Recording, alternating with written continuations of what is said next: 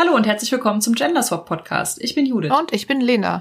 Heute sprechen wir über das Thema Fanfiction und dazu haben wir Juli zu Gast. Hallo Juli. Hallo. Hallo Juli. Aber bevor wir zum Thema kommen und euch Juli vorstellen, haben wir noch zwei kurze Themen vorm Thema. Nämlich einmal die Campfire Con. Die findet im Januar noch einmal statt. Das ist eine Erzählspiel-Convention, die eigentlich letzten August im Hamburger Gängeviertel stattfinden sollte und dann wegen der Pandemie online stattfand. Und die Orga hat sich gesagt, wenn schon online, dann kann man das ja auch zweimal im Jahr machen. Deswegen gibt es jetzt eine zweite Auflage und zwar am 30.01. Also, wenn ihr die Folge hört, könnt ihr euch vermutlich schon anmelden. So ganz viel Spielrunden rund um Erzählspiele und ihr könnt zum Beispiel auf Twitter unter @campfirecon dem Ganzen folgen und euch informieren, was es da alles an Angeboten gibt. Genau, die ist sehr so Erzählspiellastig und ist ein bisschen als deutscher Ableger von der 3D6Con entstanden. Dann zu Ace in Space kommt noch ein Stretch Goal PDF. Da arbeiten wir gerade dran, beziehungsweise es ist so in den letzten Zügen. Harald sitzt am Layout und es wird vermutlich, ja, weiß ich nicht genau, aber Januar, Februar rum erscheinen. Es erscheint ja dann nur online, also es ist ein PDF. Das heißt, die von euch, die gebackt haben, werden es in ihrem Mail-Eingang haben. Und passenderweise dreht sich eines der Spiele auch um Fanfiction. Davon erzähle ich vielleicht gleich noch ein bisschen mehr, aber es passt ja dann zur Folge heute. Ja, und dann sagen wir herzlich willkommen, Juli. Stell dich doch unseren HörerInnen einmal kurz vor. Ja, hallo, ich bin Juli auf Twitter unter @julitaube unterwegs und ansonsten in Fandom-Kreisen primär auf Tumblr. Das ist so mein Fandom-Wohlfühl-Space. Ich bin selber auch Fanfiction-Autorin und habe über das Hören des Gender Swap Podcasts, als ihr zusammen mit James Sullivan über das Schreiben und Worldbuilding und ähnliches gesprochen habt, da musste ich sehr viel aufhorchen, als ich dem gelauscht habe und dachte, oh, das ist eigentlich ein cooles Thema. Da frage ich doch mal Lena und Judith, ob sie Bock haben, darüber mit mir zu reden. Und jetzt sind wir hier und ich freue mich sehr, hier sein zu dürfen. Sehr coole Idee. Aber dass du da bist, ist so eine Folge, die sozusagen auf Initiative von Juli entstanden ist, wobei, als wir dann einmal angefangen hatten, über Fanfictions auszutauschen, waren wir eigentlich auch gleich so, okay, ja, super Idee. Fangen wir doch mal an, ganz am Anfang mit der Frage, was ist eigentlich Fanfiction? Kurz gesagt, Fanfiction ist im Endeffekt ein transzendierendes Werk, das sich zu einem bestehenden literarischen oder anderweitigen Originalwerk auseinandersetzt. Fanfiction ist in der Regel tatsächlich ja Geschichten, die erzählt werden um diese Originalwerke, aber das kann auch sehr viel weitreichender sein. Im Endeffekt alles, was in irgendeiner Form erzählerisch tätig ist. Das kann also auch ein Film sein, eine Fernsehserie, Bücher, Computerspiele oder ähnliches, die auf einem irgendwie gearteten Originalwerk basieren. Es nimmt ein bestehendes Setting und oft auch bestehende Charaktere und spinnt das einfach weiter. Oder erzählt es neu. Mashups, also zwei Fandoms quasi, die dann miteinander verschmolzen werden. Alternative Enden. Alternative Universen. Genau, Fanfiction ist so ein bisschen berühmt berüchtigt, auch wegen seiner erotischen Komponente. Das ist aber natürlich nicht zwingend immer ein Teil von Fanfiction. Das heißt, es kann erotisch sein, muss aber nicht. Viele sehen es, glaube ich, als primär, wenn sie nach einer Definition davon Echt? gefragt werden und nicht Mhm. tief im Fanfiction drinstecken, dann hört man, glaube ich, sehr oft so dieses, ja, das ist das, was Frauen schreiben und wo dann zwei Charaktere, die im Film nichts miteinander haben, miteinander Sex haben. Echt? Das wusste ich gar nicht, dass das also von außen so gesehen wird. Auch deshalb wird Fanfiction, glaube ich, sehr gerne in der literarischen Diskussion in die Nähe von Romance Novels gerückt und entsprechend abschätzig behandelt. Vielleicht noch ein, zwei Besonderheiten dazu. Also da Fanfiction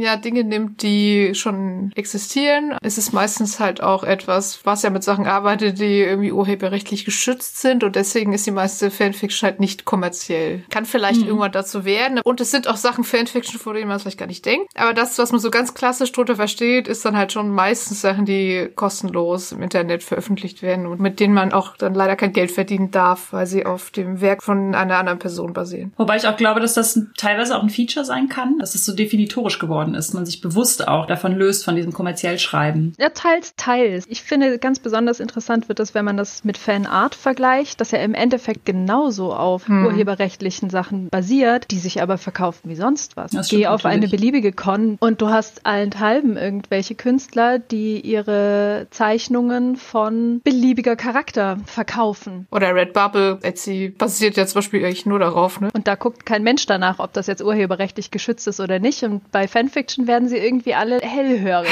Das ist ganz interessant. Also ich möchte das auf keinen Fall schlecht machen. Ne? Ich habe hier selber an meiner Wand ein sehr, sehr schönes Bild von Redbubble. Ich habe äh, vorhin mal wieder auf Twitter einen Thread gelesen über Podcasts und dass die ja meistens kostenlos sind. Und dass das ja eigentlich auch das Coole daran ist. Und ich finde generell irgendwie alles, was ja doch noch in unserer mega durchkapitalisierten Welt irgendwie funktioniert, weil Leute kostenlos was machen und es ins Internet stellen, weil sie es toll finden, das zu machen, ist ja irgendwie eigentlich schon mal cool. Ich finde es auch super. Umso schöner finde ich, dass es eben solche Plattformen wie Patreon gibt, worüber sich Leute dann zum Teil auch in der Regel nicht komplett dadurch, aber zumindest zum Teil mitfinanzieren. Und ich habe zum Beispiel auch keinen Stress damit, wenn Leute Writing Commissions machen, also sagen, ja, du gibst mir, was weiß ich, 50 Dollar und ich schreibe dir 2000 Worte Fanfiction zu deinem Charakter. Wir hatten bei dem Crowdfunding von Aces in Space auch so ein Pledge, wo man sich schippen lassen konnte mit einem Playbook-Charakter. Also die Playbooks hatten Illustrationen und man konnte quasi sagen, welche Illustration man da am besten findet und dann wurde man dann damit geschippt. Also entweder ein fiktionaler Charakter oder man selber als real existierende Person. Das haben wir uns dann natürlich auch letztendlich bezahlen lassen. Also es war ja dann ein höherer Pledge als dieser normale, wo man dann einfach das Buch nachher mhm. bekommen hat. Man hat ja dann noch in dem Buch zwei Seiten Fanfiction zu sich selber gehabt. Das ist aber auch echt eine coole Sache. Das hat mir auch wahnsinnig viel Spaß gemacht. Zumal die Illustrationen ja auch alle extremely hot waren. Jetzt könnte man natürlich denken, Fanfiction ist so ein Internetphänomen. Aber tatsächlich gibt es Fanfiction selbst in diesem Sinne von kostenloser Content zu existierenden Franchises schon sehr viel länger, als man vielleicht denkt. Ich habe es mal nachgeschaut und die ersten Fanfictions, die wirklich inoffizielle Ergänzung zu anderen Werken waren, gab es so in den 1930ern und das waren Fanfictions zu Sherlock Holmes. So richtig aufgekommen ist es dann in den 60ern, nämlich mit Star Trek Fanfiction. Da gab es ja so Fan-Zeitschriften und Magazine. Da wurde dann auch schon drauf losgeschrieben und weitere Geschichten erzählt und die wurden dann veröffentlicht und vermutlich hin und her geschickt per Post oder wie auch immer. Da ist das dann quasi so in der modernen Zeit zum ersten Mal vorgekommen. Ganz ehrlich, ich glaube, seitdem es Literatur gibt, gibt es auch Fanfiction. Inwieweit die dann verbreitet wurde, das ist natürlich dann nochmal eine andere Geschichte. Ich habe mal von Madeleine Miller das Lied des Achill gelesen. Das ist im Prinzip Fanfiction zu Achill, würde ich fast sagen, mhm. zu Achilles und Patroklos. Und dann habe ich mal so ein bisschen nachgeforscht, seit wann denn Patroklos und Achill miteinander geschippt wurden sozusagen. Und habe festgestellt, in der Original-Ilias ist das noch nicht so deutlich. Und dann gibt's aber irgendwie die kleine Ilias. Da wurden sie dann zu einem Liebespaar. Das war quasi eine Adaption von Homer, die ein bisschen später entstanden ist. Aber natürlich auch in der griechischen Antike. Und da habe ich dann auch gedacht, okay, ja, keine weiteren Fragen. Da war auch schon offensichtlich das Bedürfnis da, hey, die beiden, die passen doch super zueinander, Cousins, na komm. ich glaube, vielleicht nennt man es einfach erst seit den 60ern wirklich Fanfiction. Das kann gut Weil sein. Weil der Begriff ja. Fan ist ja auch noch gar nicht so alt. 1975 gab es in dieser modernen Ära der Fanfiction die erste Slash-Fanfiction, nämlich Spock und Kirk. Jetzt erklären wir vielleicht nochmal für alle, die sich denken, hä, was ist eigentlich Slash Fanfiction? Und was ist eigentlich eine Ship? Also ein Ship ist im Endeffekt, wenn man zwei Charaktere in irgendeiner Form miteinander verpaart. Sei das romantisch, sei das sexuell, sei das beides, die im Originalwerk nicht in dieser exakten Form oder nicht offensichtlich in dieser exakten Form miteinander mhm. interagieren. Und das Wort Slash kommt daher, dass die Namen der Charaktere dann mit einem Slash, also einem Schrägstrich zwischen den Namen geschrieben wird. Also Spock slash Kirk wäre dann ein Spock Kirk slash. Dazu gibt es dann zum Teil auch noch Verballhornungen der beiden Namen, wie es zum Beispiel bei wer Supernatural kennt. Destiel ist ein ganz bekanntes Slash-Pairing, Castiel und Dean. Die beiden Namen zusammengezogen geben Destiel. Ein sogenannter Shipping-Name. Genau, das können einfach die Namen sein, die zusammengezogen wurden. Es gab aber zum Beispiel auch Storm Pilot, oh ja. das waren Finn und Poe, also Stormtrooper und Pilot. Sowas kann natürlich auch sein. Wenn wir bei der Historie sind von Fanfiction, Fanfiction. Diejenigen, die bei der Definition von Fanfiction aufgepasst haben, haben vielleicht schon ein bisschen aufgehorcht, weil wenn man das in dieser Form definiert, dann fällt sehr, sehr, sehr, sehr viel unter das Thema Fanfiction. Jemand die letzten Batman-Filme gesehen? Fanfiction, um nur eines von vielen Beispielen zu nennen. Gerade bei diesen Sachen, die sich zwischen Medien auch bewegen, ne? also was früher mhm. Comic war und heute vor allen Dingen Film-Franchise und sowas, sind dann die Filme Fanfiction zu den Comics und wenn Filme auf ältere Filme referenzieren oder auf andere andere Ableger des Franchises oder sowas. Das ist halt immer die Frage, ist es jetzt eine Adaption, ist es eine Neuinterpretation? Und wird es dann halt irgendwann gesagt, ja, na, das ist jetzt offiziell, das ist jetzt Teil des äh, Kanons oder halt nicht? Im Endeffekt ist alles, was sich transformatorisch mit einem in irgendeiner Form gearteten Originalwerk beschäftigt, eine Art von Fanfiction. Dann kann man nämlich relativ weit zurückgehen. Judith, du hattest schon Achill und Patroklos angesprochen. Mhm. Dantes Inferno ist im Endeffekt eine Self-Insert, also eine biblische Fanfiction, die ihn selbst als Charakter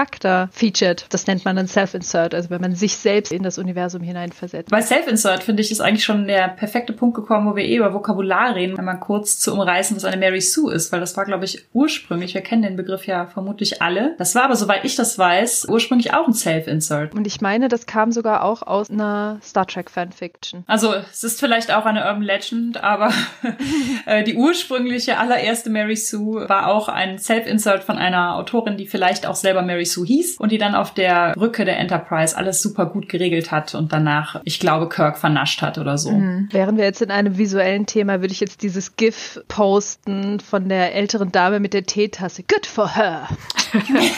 da haben wir nachher noch ein bisschen was zu, zu sagen über diesen Begriff und die vielen Diskussionen, die es so darum gibt. Gibt es ein anderes Vokabular, was wir brauchen für diese Diskussion? Es gibt natürlich sehr umfangreiche Vokabularien, die sich da innerhalb der verschiedenen Fandoms irgendwie etabliert haben. Das sind zum einen diese Shipping Names, die wir ja schon angesprochen mhm. haben, die sehr Fandom-spezifisch auch sind und die man, glaube ich, wenn man so gar nichts damit zu tun hat, auch zum Teil nur ganz schwer versteht. AU ist, glaube ich, noch ein relativ bekanntes Ding. Das steht einfach für Alternate Universe, also alternatives Universum. Das kann alles Mögliche sein. Star Trek in einem Fantasy-Universum, ein modernes AU, Coffeeshop AU, was man sich nur so vorstellen kann, das gibt es mit Sicherheit als AU. Und dann gibt es verschiedene Namen, die für spezielle Genres innerhalb der verschiedenen Fanfictions steht. Fluff, Romance, Smut. Smut. Also was mir noch einfällt, das ist jetzt gar keine Vokabel, die nur auf Fanfiction sich bezieht, aber was auf jeden Fall, glaube ich, noch ein wichtiger Begriff ist, sind Tags, oder? Ja, und Trigger Warning. Tags sind im Endeffekt etwas, was sich etabliert hat im Zuge der Fanfiction. Diejenigen, die die Queerwelten lesen, die kennen das sicherlich auch schon von den Geschichten, die dort drin veröffentlicht sind. Das sind im Endeffekt Inhaltsbeschreibungen in Stichworten, die erzählen, was in dieser Fanfiction vorkommt. Das hat zum einen den Sinn und Zweck, Leute vorzuwarnen, wenn es irgendwie potenziell verstörende Themen behandelt. Das hat zum Teil aber auch schlicht und einfach den Zweck, interessierte Leute anzulocken. Ein Chip könnte ein Tag sein zum Beispiel. Wenn du den Tag Destiel hast, gehen die Leute da rein, die wollen was lesen über Dean und Castiel. Aber genauso kann natürlich da drin stehen Vergewaltigungswarnung oder Mental Illness, Blut, Gewalt. Lass mich kurz in meine Tags reingucken, die ich bei meinen letzten Geschichten drin habe. Love, Smut, Friendship, Two Main Characters, Charaktername,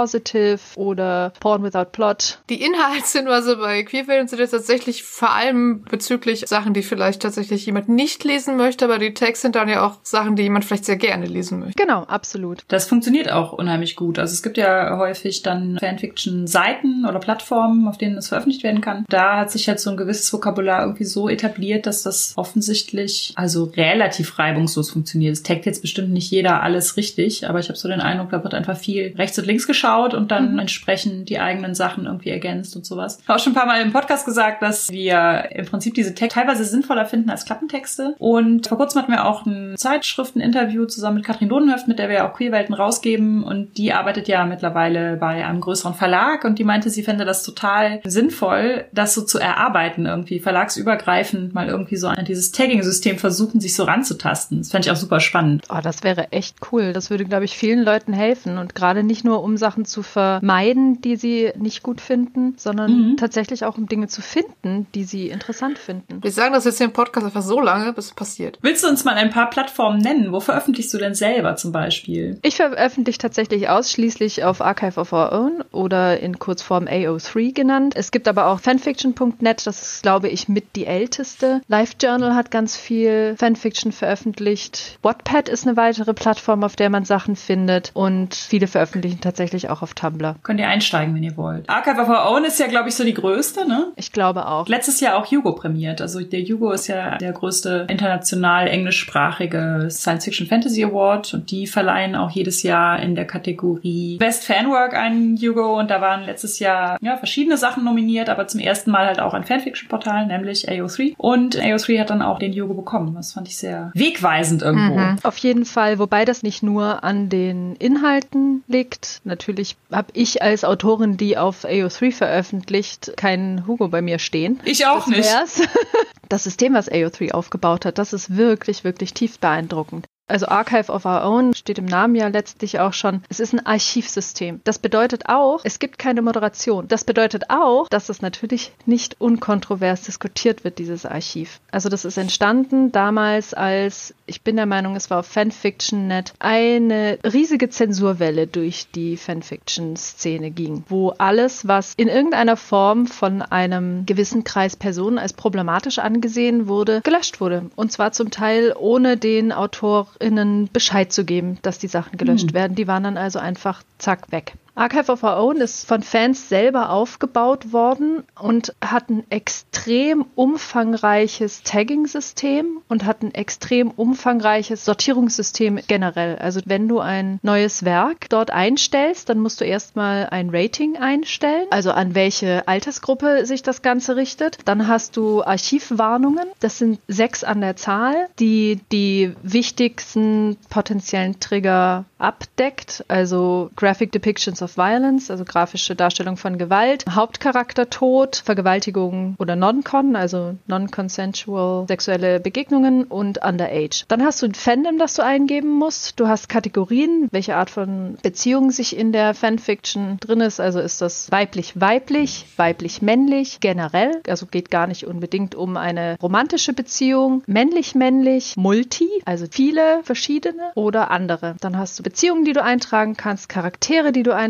kannst, viele zusätzliche Tags, die du noch eintragen kannst, ein Titel, Zusammenfassungen und noch diverse andere Sachen. Das zeigt also schon, dass man, wenn man die Suchfunktion benutzt, man wirklich sehr exakt suchen kann, was möchte ich, was möchte ich nicht. Und zusätzlich dazu hat es auch noch, sobald du in eine, ich glaube, höher als Teenage eingestufte Geschichte reingehst und du bist nicht eingeloggt und hast es generell in deinem Account eingestellt, hast du auch immer noch mal eine Warnung. Achtung, dieses Werk kann verstörende oder sexuelle sexuelle Inhalte beinhalten, bist du dir sicher, dass du das lesen möchtest? Und die Tags werden im Voraus nochmal angezeigt und so weiter. Also es wird wirklich sichergestellt, dass man das, was man nicht sehen möchte, auch nicht sehen kann oder muss. Dieses Archivsystem ist im Endeffekt das, was auch bei den Hugo Awards geehrt wurde. Was daran ja so interessant ist, ist ja im Prinzip, dass es ein komplett anderer Angang ist an Auswahl und Zugänglichkeit von Geschichten. Normalerweise, wenn wir jetzt zum Beispiel Bücher oder so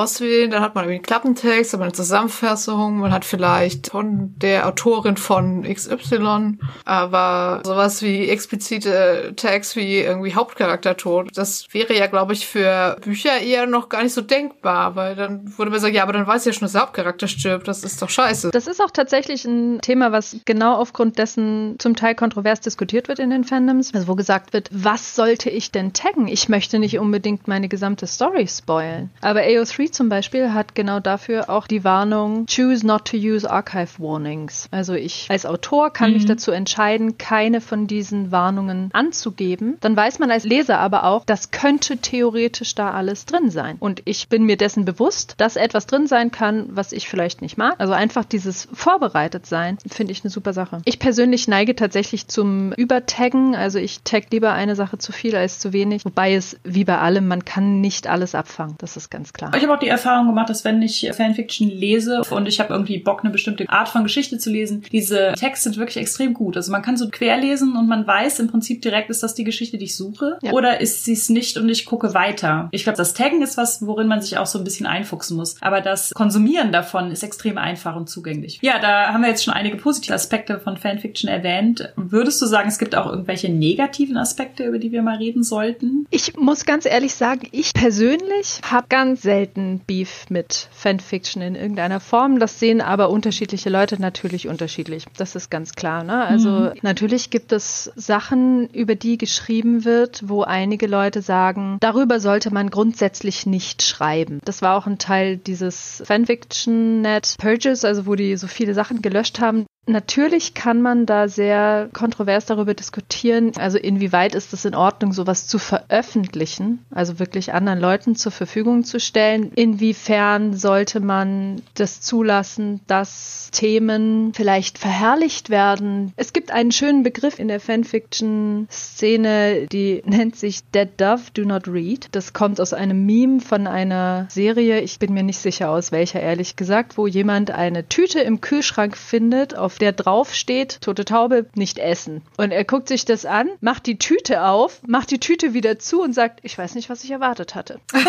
ich persönlich finde das eine relativ gute Herangehensweise an das Thema Fanfiction. Wenn mir was nicht gefällt, dann lese ich es nicht. Es gibt auch viele veröffentlichte Bücher, wo der Autor dafür bezahlt wurde, sowas zu schreiben, die ich unter aller Kanone und schrecklich finde. Die lese ich halt auch nicht. Aber genau aufgrund dieses Themas wurden Geschichten gelöscht und Archive of Our Own zum Beispiel geht auch ganz bewusst daran und sagt, du kannst theoretisch den tiefsten, ekelhaftesten Abgrund der menschlichen Seele, die man sich überlegen kann, da in Geschichtsform veröffentlichen, solange es korrekt getaggt ist, solange die Leute wissen, woraus sie sich einlassen, wenn sie auf diese Geschichte klicken. Das kann man gut finden oder auch nicht. Ich kann auch verstehen, dass Leute sagen, kann ich überhaupt nicht gut heißen. Ich finde es in Ordnung, weil es halt sich wirklich ganz konkret auf transformatorische Werke bezieht. Also du könntest mhm. da jetzt kein rechtsradikales Manifest drin veröffentlichen. Ja, das geht nicht. Also das wird dann schon kontrolliert. Ja, ja, auf jeden Fall. Weil, also, also das klang jetzt gerade so ein bisschen wie man kann alles hochladen, habe ich auch schon gedacht, das ist schon viel Missbrauchspotenzial. Das Grundprinzip ist, es geht um transformatorische Werke, es geht um Fanfiction tatsächlich. Okay. Originalwerke darfst du eigentlich dann nicht hochladen. Weil du eben meintest, es gibt gar keine Moderation, also es gibt dann schon irgendwie eine Prüfung. Das war vielleicht missverständlich ausgedrückt. Es gibt auch ein Abuse-Team und du kannst Sachen melden. Es gibt eine aktive Unterstützung der gesamten Seite im Hintergrund.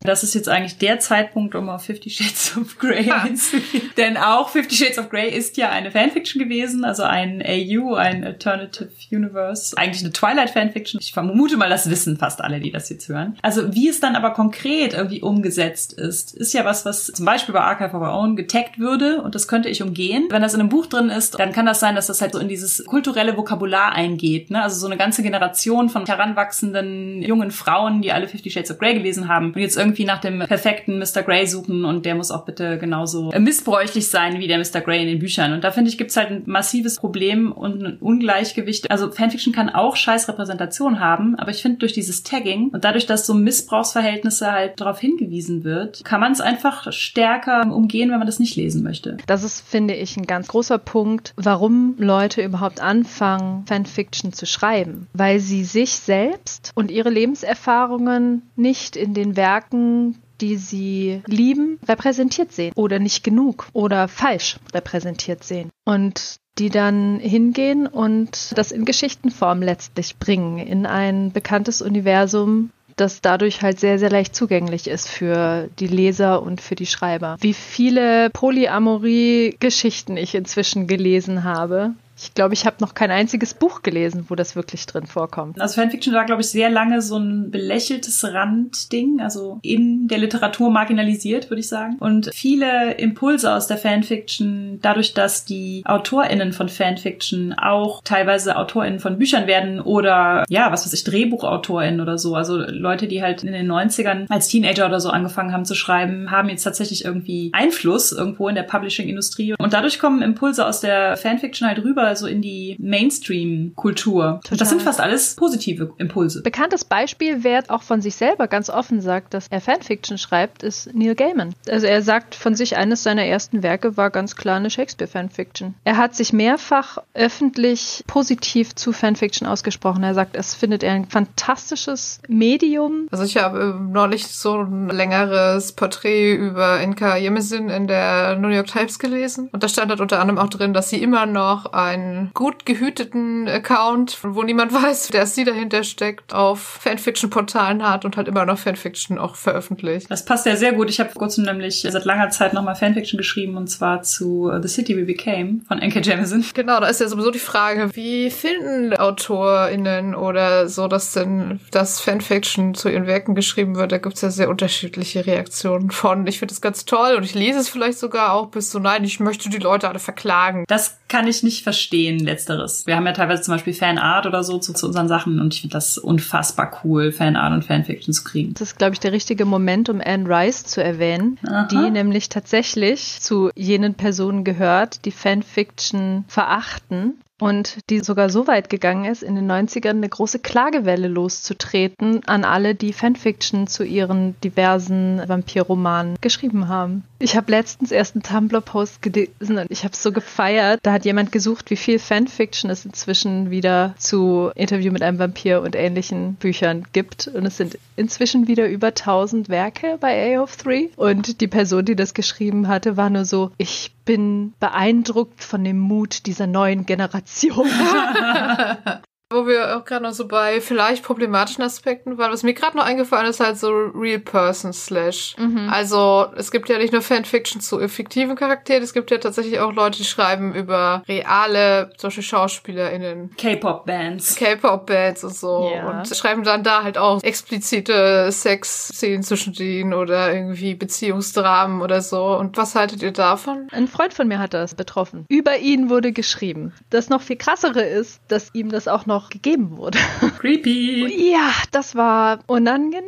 Für mich persönlich ist das eine Grenzüberschreitung, aber ich weiß auch, dass es Leute gibt, die das total okay finden. Erst gestern oder heute bin ich auf einen Tweet von Simon Peck und Nick Frost gestoßen, die sich darüber ausgelassen haben, wie fantastisch sie es finden, dass Leute Slash zu ihren beiden Charakteren in den Filmen beziehungsweise zu ihnen selbst schreiben und haben da überhaupt keinen Stress mit. Fand ich auch eine ganz spannende Herangehensweise. Ich weiß, dass John Oliver auch mal tatsächlich welche gelesen hat über ihn und ich glaube Bill Mayer, der fand es auch urkomisch. Ich glaube, da kommt es ein bisschen auf die Distanz an, die man so hat. Ich glaube, es kommt auch darauf an, ob du selber danach googelst oder ob es dir auf irgendeiner Convention irgendwie die Hand gedrückt. Ja, ich weiß von meinen Kindern, die sind ja schon so im besten YouTube-Alter, dass die mir vor kurzem auch mal erzählt haben, dass zwei YouTuber miteinander geschippt wurden, wo wir dann auch ein längeres Gespräch dazu hatten, weil das ja auch sowas ist. YouTuber haben ja häufig super, ja, nicht enge Bindung zu ihren Fans, aber das ist ja ein sehr niederschwelliger Austausch, so der da passiert, auch in den Live-Streams und sowas. Das fand ich auch teilweise echt so grenzüberschreitend, wo ich dann dachte, ja, die sind jetzt gerade live und werden halt mit diesen Kommentaren irgendwie überhäuft und die sind ja auch selber noch sehr jung. Mhm. Das heißt, ich kann mir vorstellen, dass Simon Peck und Nick Frost da jetzt ganz anders mit umgehen können, als was weiß ich, zwei 20-jährige äh, Jungs, die irgendwie miteinander geschippt werden und dann in ihren Chats damit so überhäuft werden oder überrumpelt werden oder so. Aber ich glaube, das ist genau, was du ja auch gerade angesprochen hast, Lena. Es gibt einen ganz krassen Unterschied zwischen Leute schreiben das und posten das irgendwo in einer Internetseite einfach zum persönlichen persönlichen Spaß an der Freude und am Schreiben und so? Oder geben Sie es aktiv den Personen, über die Sie da schreiben? Weil im Endeffekt geht es natürlich nicht um diese Person. Es geht um eine fiktionale Gestalt, die die Schreiber von diesen Personen bei sich im Kopf gebildet haben. Mhm. Das sind ja nicht mhm. tatsächlich diese Menschen. Ich glaube, dass halt teilweise diese Grenze dann noch nicht so da ist oder noch nicht so wahrgenommen wird. Das heißt, ich glaube, es gibt ja tatsächlich auch so Fälle, ja, wo es nicht so um die Kunstform, ich schreibe das jetzt und dann ist es eine Geschichte geht, sondern mehr so um dieses, ich will jetzt, dass das wahr ist. Also ich glaube, das kenne ich auch selber noch so aus meiner Teenagerzeit, dass viele das so mit Boybands hatten. Aber da war die Distanz mhm. natürlich auch größer. Na, also das kann natürlich da schon irgendwie grenzüberschreitend werden. Ich hatte noch mal ein bisschen geschaut und was ich noch gefunden habe, war so ein Artikel war der Mary Sue über Slash Fiction, die halt so gerade schwule Männer halt auch so fetischisiert. Also das ist, glaube ich, gar nicht so Fanfiction, das ist auch so bei Gay Romance, die ja eigentlich nur von Frauen gelesen und geschrieben wird, dasselbe. Aber dieses, ja, zwei Männer ist halt immer einer der wenigen Fälle, wo es quasi so ein Female Gaze darauf gibt. Das bedient vielleicht auch irgendwas, was man jetzt besonders gut findet und ausleben möchte, in hm. dem Fall halt durch den Konsum dieser Geschichten. Ich sehe aber schon auch, wir waren ja eben auch kurz bei Repräsentation, dass ähm, mhm. die Tatsache, dass super viel Gay Romance und Fanfiction zwischen zwei schwulen Männern von Frauen geschrieben wird, da auch super viel so an Heteronormativität irgendwie reinkommt. Also ja. Was irgendwie seltsam ist, dass Heteronormativität in homosexuelle mhm. Beziehungen mhm. reinkommt, aber ne, dann geht's ganz viel so um einzig wahre große Liebe, das Heiraten, das Kinderkriegen und so weiter. Und das, was da komplett rausfällt, ist diese komplette Gay-Culture, also Cruising und sowas. Ne? Also, also es kommt, glaube ich, jetzt auch stärker, aber das ist, glaube ich, einfach auch irgendwie so Jahrzehnte so weggebügelt worden, weshalb dann Gay Romans gar nicht für Gay Men war. Was natürlich schade ist, wenn sie so aus ihrem eigenen Genre so rausgedrängt werden. Darum ging es halt auch, dass man halt schwule Männer so ein bisschen so wie niedliche Welpen, mit denen man sich erfreut, weil sie so toll und niedlich miteinander sind. Und die Darstellung teilweise auch halt verletzend ist und so wieder so Klischees zementiert. Ich glaube, dass da verschiedene Aspekte mit reinspielen. Zum einen weiß man häufig nicht, sind diese Frauen, die diese Fanfiction schreiben, über diese beiden männlichen Charaktere, die sich ineinander verlieben und dann Sex miteinander haben und ähnliches, sind die vielleicht selbst gerade auf einer Entdeckungsreise und sind eigentlich schwule Transmänner? Weiß man nicht. Zum Teil sicherlich, zum Teil aber auch nicht. Zum Teil sind es einfach heterosexuelle Frauen, ganz klar. Auf der anderen Seite, was glaube ich auch ein ganz, ganz großer Aspekt ist, ist, dass es nach wie vor eine Überrepräsentation von männlichen Charakteren in Geschichten generell gibt. Das heißt, die Möglichkeiten, Pairings zu finden in der Materie, die man gerne konsumiert. Reden hm. wir über Supernatural, das einen extrem männlichen Cast hat. Die wenigen weiblichen Charaktere, die in der Show aufgetreten sind, waren zum Teil nicht lange dabei, sind weggestorben, sind anderweitig wieder verschwunden. Das heißt, die konstanten Charaktere, die man hatte, und Supernatural ist da einfach ein schönes Beispiel, was sich in sehr, sehr, sehr, sehr vielen anderen Genres und beliebten hm. und bekannten bekannten Serien und Filmen aber auch wiederfindet.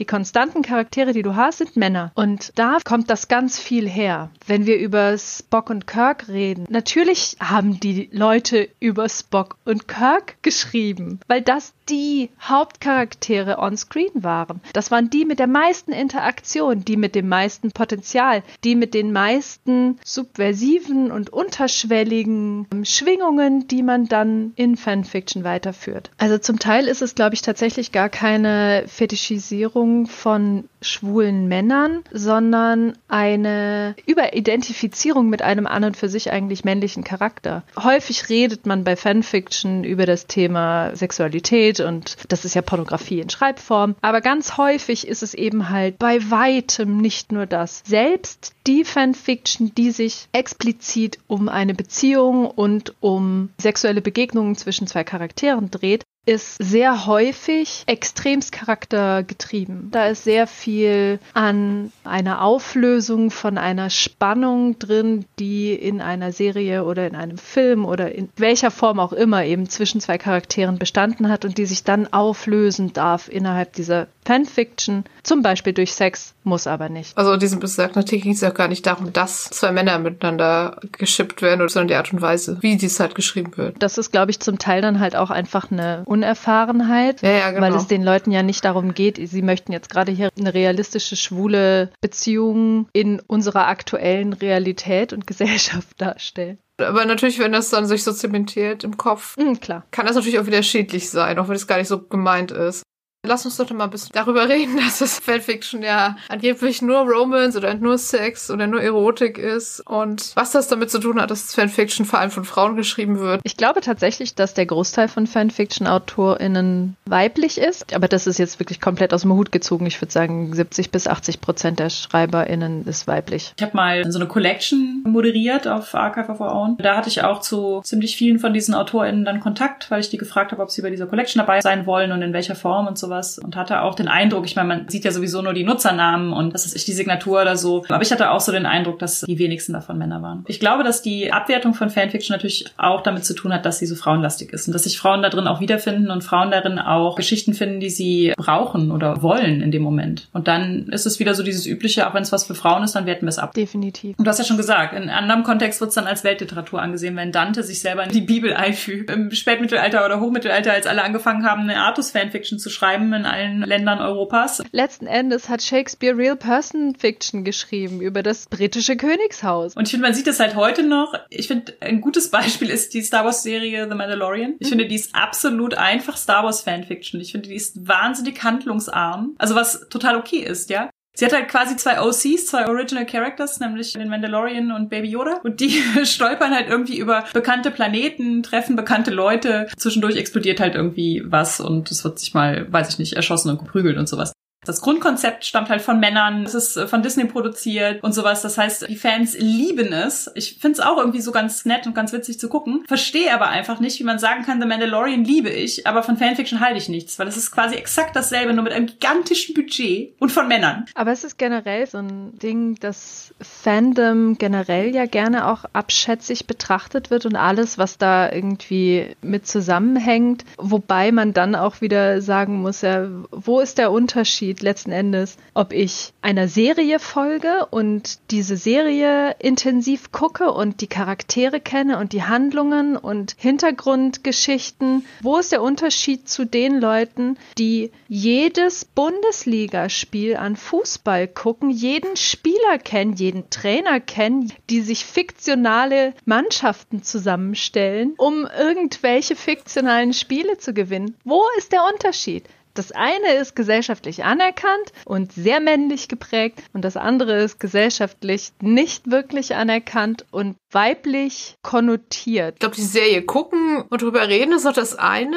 Und ich finde, auch so ein anerkanntes Ding ist natürlich, sie auch nicht sie kritisieren und analysieren und auseinandernehmen. Aber so dieses, sie feiern und gut finden und dann irgendwie eigene Geschichten dazu ausspinnen, die dann womöglich auch noch irgendwie Romance oder erotisch sind, das geht dann nicht. Ich habe auch vor kurzem einen super interessanten Thread dazu gelesen, was einer der Gründe sein könnte, warum Autismus bei Frauen oder weiblich gelesenen Menschen so spät diagnostiziert wird. Das ist die Tatsache, dass TherapeutInnen häufig nach so Special Interests gucken, wie zum Beispiel, ist das Kind unfassbar versiert in Flugzeugen, Zügen oder Dinosauriern. Und das sind halt Dinge, die häufig halt Jungs nahegebracht werden und wofür die dann Feuer und Flamme sind. Und bei Mädels ist es halt häufig Pferde, die Boybands und halt auch sowas wie Twilight Fandom oder sowas. Aber da wird halt ganz häufig gesagt, ach, das ist halt so ein Mädchending. Ja. Das ist so eine Phase und sowas. Und bei den Jungs stellt man dann fest, ach, Kind ist Autist. Und bei den Mädchen, die werden halt erwachsen, hadern irgendwie mit der Tatsache, dass sie undiagnostiziert sind und sind dann, was weiß ich, 35 bevor sie die Diagnose erhalten, dass sie Autistin sind. Ja. Finde ich, ist auch wieder so ein Ungleichgewicht zwischen weibliche Sachen werden als so irrelevant unter den Tisch fallen lassen, selbst in so Bezügen wie Diagnosen. Und es hat natürlich auch noch diese, ja, das hatten wir eben am Anfang schon ein bisschen, ne? es ist umsonst im Internet. Also das wird ja auch so abgewertet. Ja, das stimmt. Ja, das ist ja so ganz oft so, dass man sagt, ja, aber wenn du so viel schreibst, wieso schreibst du doch nicht was Richtiges? Was du dann auch verkaufen kannst, weil das ist ja das, was wir wollen. Wir verkaufen Geld genau. verdienen.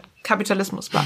Solange es irgendwas ist, was man aus Spaß an der Freude kostenlos ins Internet stellt, kann es ja nicht gut sein, so. Ich habe da so eine sehr schöne Anekdote gehört von einer Bekannten, die erzählt hat, sie wurde gefragt von ihrem Vater, worüber schreibst du denn? Und man ist ja dann sehr schnell defensiv, ne, wenn man in mhm. dem Bereich unterwegs ist. Das versuche ich mir selber auch tatsächlich sehr abzutrainieren. Gut so. Sie, ja, es ist Fanfiction zu, ich glaube, es war Mass Effect. Ja, da geht's halt um die und die. Und er hat sie direkt unterbrochen, meinte, nein, nein, das, ich wollte wissen, worüber du schreibst. Was ist das Thema? Da musste sie so ein bisschen nachdenken und schlucken und meinte dann gefundene Familie und Einsamkeit und wie man mit diesem Thema umgeht. Das finde ich ist so ein ganz wichtiger Punkt. Also warum schreibt man Fanfiction? Ja, also, es geht nicht nur darum, eine Geschichte weiter zu erzählen, die es schon gibt oder die auszubauen, sondern wenn ich mir angucke, was für Fanfiction ich gelesen habe, dann ist der transformative Aspekt dieser Werke so exorbitant groß. Also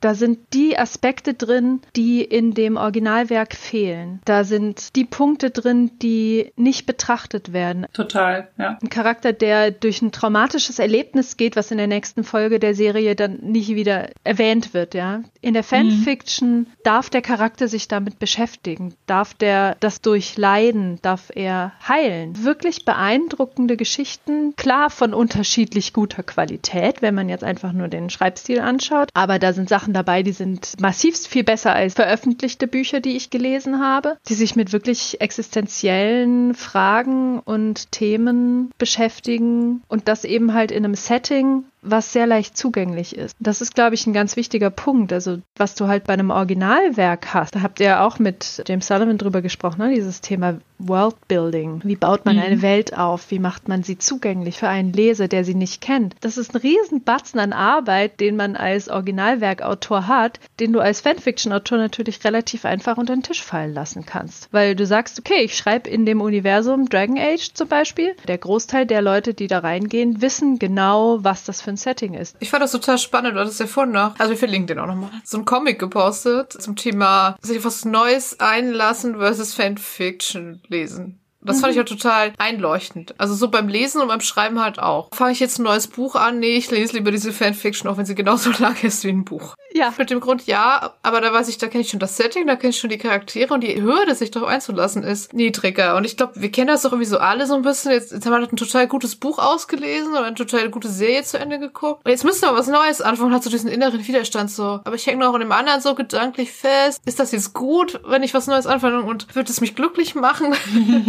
Ich muss da irgendwie Platz in mir drin schaffen für diese neue Welt und so, ja. Also ich finde das halt total einleuchtend, äh, sowohl beim Lesen, aber auch beim Schreiben, wenn man halt sagt, ich habe so dieses Bedürfnis, ich möchte jetzt eine Geschichte zum Beispiel über Found Family erzählen. Aber ich möchte sie halt erzählen, ohne dass ich dafür erstmal monatelang mir Charaktere und Welten ausdenken muss. Ich kann auch einfach diese nehmen, die es schon gibt und damit meine Geschichte erzählen, weil die sind genau die Werkzeuge, die ich brauche, um das zu sagen, was ich sagen will. Oder man hat den Eindruck, die ganzen losen Fäden, dafür hatte die Serie oder der Film oder so dann irgendwie gar keinen Platz mehr. Da finde ich, setzt ganz häufig Fanfiction so ein, um diese Lücken zu füllen, weil man noch so in dieser Geschichte verharrt und sich so denkt, das war noch nicht genug, das reicht nicht oder das ist Ja. nicht die Art und Weise, wie ich es mir erträumt habe. Und was ich persönlich jetzt auch nochmal erwähnen muss, weil ich einfach aus diesem Bereich primär komme. Ich schreibe primär für Computerrollenspiele. Das heißt für Dragon Age, Mass Effect, Star Wars The Old Republic und Final Fantasy XIV. Das sind alles Computerspiele, wo du einen Charakter erstellst, mit dem du durch die Geschichte gehst. In diesen Bereichen wird auch ganz, ganz viel geschrieben. Natürlich auch, um diesen Original Characters einen Hintergrund zu geben oder eine Begründung dafür, wie sie in bestimmten Quests auf bestimmte Sachen reagieren. Also es ist absolut nicht nur so, dass Fanfiction nur mit etablierten Charakteren arbeitet, auch unabhängig von Self-Inserts. Ich muss es wieder sagen, Lena. Wir sind ja ein Rollenspiel-Podcast. Da sind wir ja super nah dann eigentlich beim Rollenspiel. Ich habe den Rollenspielteil schon fast erreicht. Aber wir machen so einen letzten Schlenker, würde ich sagen, zum Thema Mary Sue, weil wir gerade bei Surf and Search wieder waren und warum das so ein bescheuerter Begriff ist. Ich erkläre nochmal kurz. Mary Sue war vermutlich der Name einer Autorin, die sich selbst mit ihrem Namen Mary Sue als Charakter in eine Star Trek Folge geschrieben hat. Ist so ein bisschen zum Sammelbegriff geworden für quasi alle Personen, die sich selbst als Personen in irgendein fiktives Setting reinschreiben. Also es wird häufig benutzt als äh, Begriff für Charaktere, die übermächtig sind. Oder scheinen. Genau, deshalb wurde Ray ja auch gerne als Mary Sue bezeichnet. Ja, also eigentlich jede Frau, die was kann. Game of Thrones, Daenerys oder so zum Beispiel ja auch. Aber es gibt diese unglaublich gute Beschreibung einer Mary Sue mit irgendwie, ja, so voll übertrieben, so voll reich und hat noch so besondere krasse Kampffähigkeiten und natürlich sind die Eltern als Kind gestorben und dies und das und am Ende ist halt Batman. Ja. So, also und da sieht man irgendwie so die zweierlei Maßstäbe, mit denen da gemessen wird. Also Mary Sue ist halt so ein Begriff geworden für, also eigentlich immer nur weibliche Charaktere, die nach Meinung von meisten männlichen Fans zu viel können, zu viel Kompetenz haben. Michael Burnham aus Star Trek Discovery ist auch ein Beispiel, was ständig angeführt wird. Ich finde auch gut, dass der Begriff langsam so reclaimed wird. Also zum einen durch sowas wie die Internetseite The Mary Sue. Das ist eine feministische Popkulturseite, würde ich sagen. Wir hatten im Dezember einen Adventskalender zusammen mit Frank Reis gemacht, also Christian und ich auf dem Patreon, wo man jeden Tag ein Minispiel zum Thema Mental Health sich anschauen konnte. Also kann man auch immer noch, ist frei zugänglich. Und da hatten wir auch eins zum Thema Mary Sue, wo wir halt voraussetzen, dass Mary Sue so von Mensch zu Mensch wandert. Und wenn man der Mensch ist, der gerade an dem Tag dran ist mit Mary Sue, dann kann man, wann auch immer man will, an diesem Tag rüber gucken, was Mary Sue gerade macht. Und die macht natürlich die ganze Zeit total mega awesome Sachen. Das heißt, wenn man selber irgendwie einen Kacktag hat, dann kann man mal rüberspähen und sich ganz kurze Mini-Fanfiction zu Mary Sue ausdenken. Das finde ich Ich sehr bin schön. dafür, dass wir den Begriff reclaimen für uns. Pro Self-Inserts. Im Endeffekt letztlich, warum nicht? Meine Güte, mach deinen Charakter so übermächtig und schön und von allen geliebt, wie du nur kannst. Wie wie es dir gut tut. Also es ist eigentlich so voll das Self-Empowerment, zu sagen, okay, und dann gehe ich halt durch dieses magische Portal und lande in der Welt von XY und mein Lieblingscharakter verliebt sich unsterblich in mein literarisches Selbst. Why not? Und Fanfiction hat ja ganz oft so empowern. Das ist auch teilweise so der Grund, warum da so viel Queerness drin ist. Also da kommen ganz viele Faktoren so zusammen, aber ich glaube, das ist auch teilweise einfach so dieses, ja, fuck you, ihr habt keinen einzigen queeren Charakter in eurem Franchise, ich baue euch jetzt welche. Genau. Und ich glaube, das kann man vielleicht nochmal nachtragen, auch zu diesem Thema Behandlung von Charakteren in Fanfiction. Was dort passiert, und das sehe ich wirklich durch die Bank weg in, ich sag mal, 90 Prozent aller Fanfictions, die ich gelesen habe. Eine Sache, die da ganz relevant ist, ist eine unglaubliche Liebe zur Materie und zu den Charakteren. Es gibt ein schönes Buch, das heißt The Fanfiction Reader von Francesca Coppa und die hat darin geschrieben, auch über das Thema Sex und Pornografie in Fanfiction. I was desperate to read about sex that included great friendship. I was repurposing Tolkien's text in order to do that. It wasn't that friendship needed to be sexualized, it was that erotica needed to be friendship pies.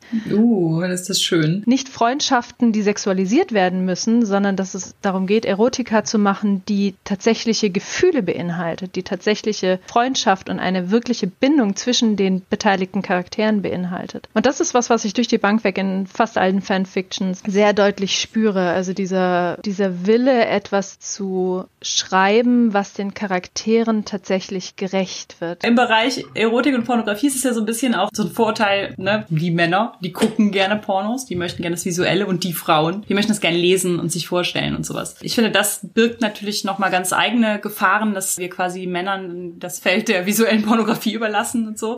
Ich finde aber bei Fanfiction ist auch, was wir eben auch schon mal mit der Gay Romance so angesprochen haben, dass die tatsächlichen realistischen, körperlichen, so was passt wie und was kann welche Position einnehmen oder wie auch immer, das kann man halt auch, wenn es halt eben nicht visuell ist, so ein bisschen beiseite schieben und vielleicht auch sowas wie Alien Sex oder whatever. Ja. Also so Dinge, die in visuellen Medien halt auch noch irgendwie ziemlich schwierig würden, kann man natürlich in geschriebenen Medien auch irgendwie viel leichter aufbrechen. Ich finde, das bringt aber auch viel, um reale Sexualität irgendwie zu erforschen und auch Vorstellungen von Gender oder so sich nochmal oder vielleicht sogar zum ersten Mal irgendwie vor Augen zu führen. Mhm. Das ist vielleicht der erste Kontakt, den, was weiß ich, junge Menschen dann in der Fanfiction mit Sexualität haben, die jetzt nicht ihrer eigenen Orientierung entspricht oder sowas. Und das kann ja durchaus wertvoll sein. Da, wo visueller Porno natürlich auch irgendwie Stereotype verfestigen kann, kann das natürlich geschriebener auch. Aber das ist ja immer so ein Ding. Ich habe auch irgendwo einen Post gelesen von einer Transperson oder von zweien, glaube ich, die das miteinander geschrieben hatten, wie unterschiedlich die das Ganze angehen. Ja, die auf der einen Seite wird die sowas wie Gender Change via Magie komplett abfeiern, weil die sagen, ich habe den Kampf in meinem realen Leben, ich brauche das nicht in den mhm. Geschichten, die ich lese. Ich, die anderen sagen, sie fänden das ganz fürchterlich, wenn das sowas ist, weil sie sich da überhaupt nicht drin repräsentiert fühlen und wo es ihnen viel mehr bringt, diesen Kampf, den sie selber auch erleben im realen Leben durch die Geschichten, die sie konsumieren, sich nicht alleine fühlen, wenn sie das dort auch repräsentiert sehen. Unterschiedliche Leute brauchen unterschiedliche Dinge. Ne? Aber ihr wolltet zum Thema Rollenspiel überleiten. Wir wollten äh, mal wieder sagen, dass wir ja eigentlich ein Rollenspiel-Podcast sind. Spielst du denn eigentlich auch Pen-and-Paper-Rollenspiele? Ja, und ich habe auch Lab gemacht. Wir spielen aktuell auch regelmäßig einmal Magoon das Rollenspiel, was mein Mann Leander gemacht hat und auch über Kickstarter veröffentlicht hat. Und das andere ist Numenera. Fanfiction Rollenspiel. Wie kann man das noch miteinander verbinden oder was kann vielleicht das eine vom anderen auch noch lernen? Gerade wenn wir über das Thema OCs sprechen, was ich ja vorher schon sagte, dass ich aus dem Gaming-Fanfiction-Bereich komme, wo viel mit OCs gemacht wird. Das Grundprinzip, du erschaffst einen Charakter für eine konkrete Welt. Auch, dass man halt Hintergrundgeschichten oder Gedankengänge niederschreibt, kleine Szenen, die so zwischen den offiziellen Storylines spielen oder sowas, finde ich, gibt super viele Parallelen. Ich kenne das durchaus auch von mir selber. Mit im Rollenspiel irgendeine Szene total anders gelaufen ist, als ich mir vorgestellt habe. Dass ich dann vielleicht auch noch, vielleicht nicht aufschreibe, aber zumindest mir ausmale, manchmal vielleicht auch aufschreibe. Nee, das war eigentlich anders. Ich mache es eine Fanfiction zur eigenen Rollenspiel-Session. Also ich schreibe zu den Pen-and-Paper-Runden, die wir machen, eigentlich nicht wirklich was, weil durch dieses aktive Rollenspiel, wo man ja dann auch ein Gegenüber hat, das ist ja beim Schreiben ein bisschen anders. Das stimmt. Wobei Fanfiction schreiben durchaus auch was Rollenspielartiges haben kann. Also ich habe zum Beispiel eine Co-Autorin, mit der ich unsere größte Fanfiction zusammenschreibe. Da gibt es durchaus Szenen. Ich schreibe einen Teil, dann gebe ich es an sie. Sie schreibt die Antwort ihres Charakters darauf. Und vielleicht wollen wir an dieser Stelle auch nicht unterschlagen, dass Julie und ich uns aus einem Herr der Ringe Forenrollenspiel kennen, was ja eigentlich auch nur sehr, sehr lange Fanfiction waren, in dem, Judith, halte ich fest, unsere realen irdischen Charaktere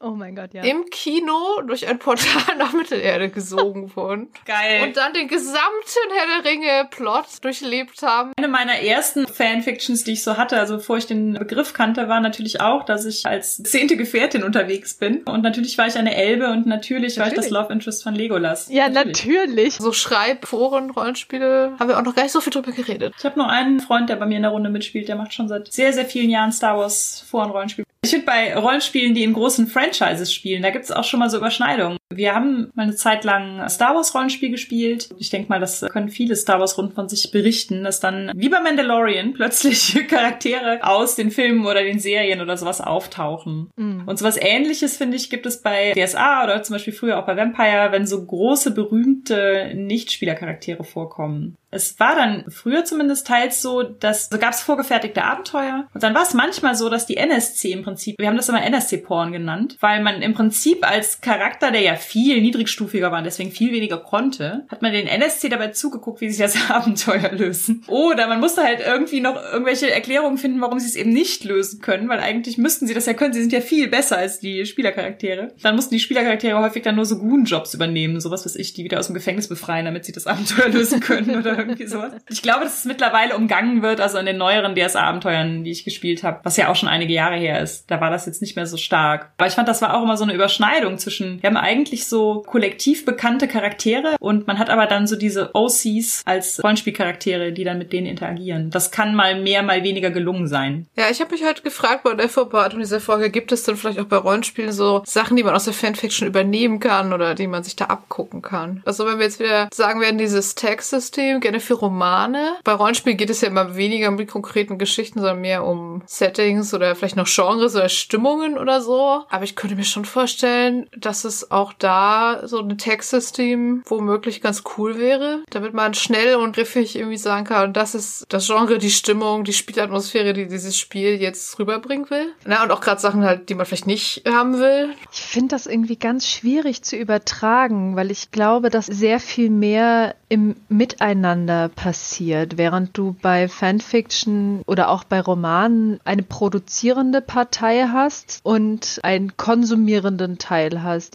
beim Rollenspiel ist es ja doch sehr viel mehr in einem Miteinander. Es gibt ja Erzählspiele, die auf eine bestimmte Art von Geschichte angelegt sind. Und wenn es ein System ist, was so sehr eine bestimmte Art von Story zementiert, dann kann man es vermutlich auch taggen. So ein System wie Fate oder DSA oder GURPS oder so, man alle möglichen Geschichten mit erzählen kann, natürlich nicht. Also es gibt ja zum Beispiel schon diese Checklisten für Safety Tools, diese Lines and Ways Listen, die es auch online teilweise gibt, wo du genau anklicken kannst, sowas wie Gewalt gegen Kinder auf gar keinen Fall, Sex irgendwie nur bis zu einem gewissen Punkt oder wird abgeblendet. Ich finde, das hat total viel schon von so AO3-Tags. Ja, generell habe ich schon das Gefühl, dass es sich in eine, auf verschiedenen Ebenen in eine Richtung entwickelt, wo eben das Thema Consent, also Zustimmung, immer wichtiger wird diese Safety Measures bei Rollenspiel, Tagging bei Geschichten, Romanen. Ich finde es auch super, dass ihr das bei Queerwelten zum Beispiel macht. Darum geht's ja im Endeffekt, ne? Also, dass du einfach sicherstellst, die Person, die das Ganze jetzt konsumiert oder sich beteiligt, ist in vollem Bewusstsein dessen, auf was sie sich da gerade einlässt. Und dass das einfach sichergestellt wird auf verschiedenen Ebenen, das finde ich eine total gute Entwicklung. Welche Erwartungen könnten Leute an eine Runde oder ein Spiel haben und wie sehr kann man ihnen vorher sagen, ob die jetzt erfüllt werden oder nicht. Also mir fällt zum Beispiel gerade Ten Candles ein, das ist ja dieses horrorartige Spiel, wo man mit so zehn Teelichtern spielt und dann macht man immer eine aus und wenn alle aus sind, sind halt alle tot. Also das ist quasi dieses Main Character Death Tag, das Rollenspiel. du weißt, du spielst jetzt für zwei Stunden diese Figur und danach wird sie tot sein.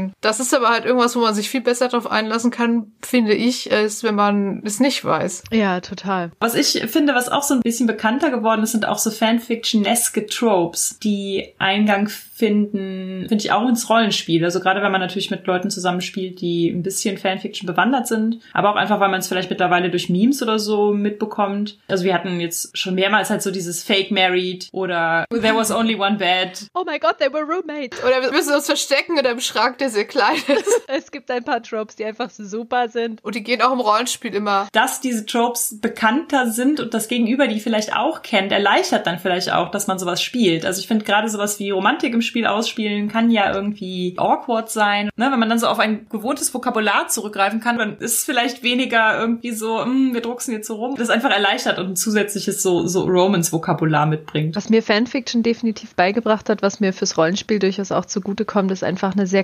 charakterbasierte Denkweise. Beim Schreiben ist es so, dass ich sehr aus der konkreten Perspektive eines bestimmten Charakters schreibe. Dadurch lernst du sehr gut, dich konkret in diesen Charakter hineinzudenken, was natürlich fürs Rollenspiel auch beim Pen and Paper einfach super hilfreich ist. Ja, und es gibt natürlich noch den Fall, wo es Rollenspiele zu Fanfictions gibt. Ernsthaft? Wir haben Beispiele. Ja, ich fange mal mit dem an, was ich am wenigsten kenne und nur den Titel gefunden habe, was ich von auf itch.io, das ist ja so eine Indie-Games-Plattform, nach Fanfiction-Sachen gesucht und es gibt eine Sammlung von Rollenspielen mit Fanfiction-Themen und der Titel der Sammlung ist Only Born Bad. Und das sind, glaube ich, 15 oder so Rollenspiele, die sich komplett nur um so Fanfiction-Tropes drehen. Ich lese mal ein paar Titel vor, die Spiele. Genau, Alternate Universe gibt's da halt. Love Triangle natürlich. Road Trip. Enemies to Lovers, ist ja auch ein klassisches Oh ja. Trope. Ja, kostet ganze 5 Dollar auf itch.io. Fantastisch.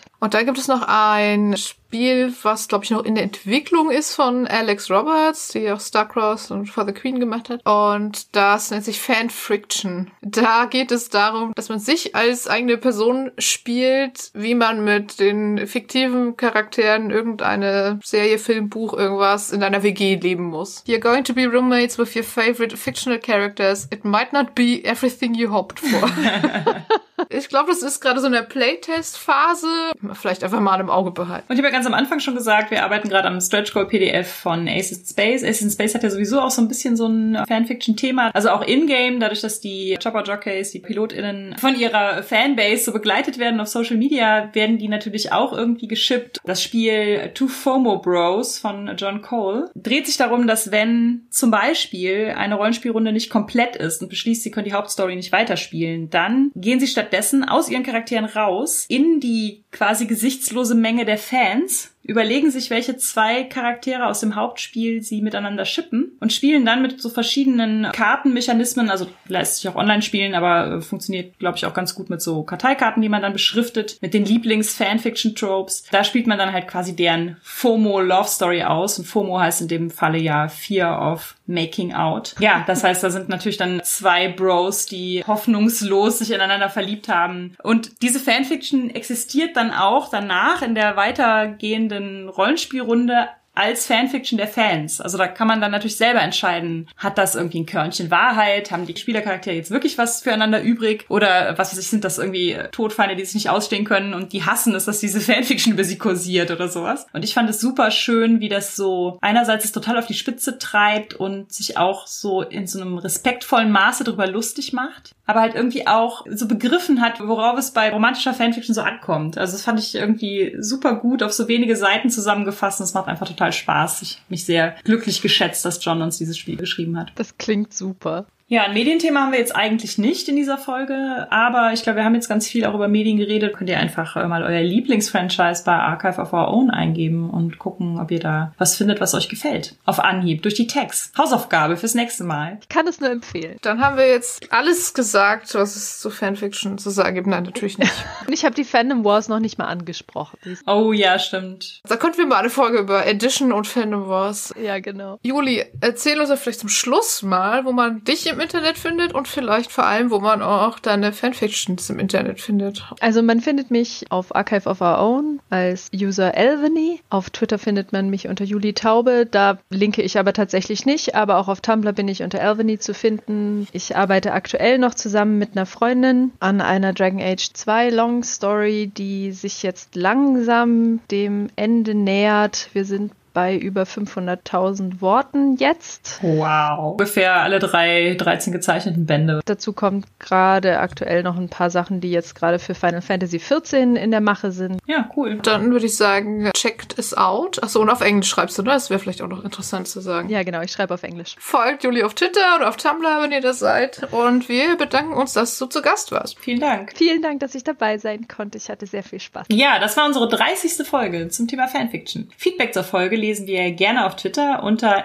@genderswappod, auf Instagram unter genderswappodcast, per Mail an feedback at genderswap-podcast.de oder als Kommentar auf unserer Homepage www.genderswap-podcast.de. Wenn ihr unseren Podcast mögt, dann erzählt auch euren FreundInnen davon, gebt uns eine positive Bewertung auf iTunes oder ihr spendiert uns einen Kaffee oder schwarzen Tee. Den Coffee-Link findet ihr unter der Folge. Und wenn ihr diesen Podcast und andere tolle Projekte von Judith und Christian Vogt unterstützen wollt, dann könnt ihr das auf Patreon tun und den Link findet ihr ebenfalls in den Shownotes. Wir hören uns Februar, sagen danke fürs Zuhören. Bis zum nächsten Mal. Danke. Tschüss.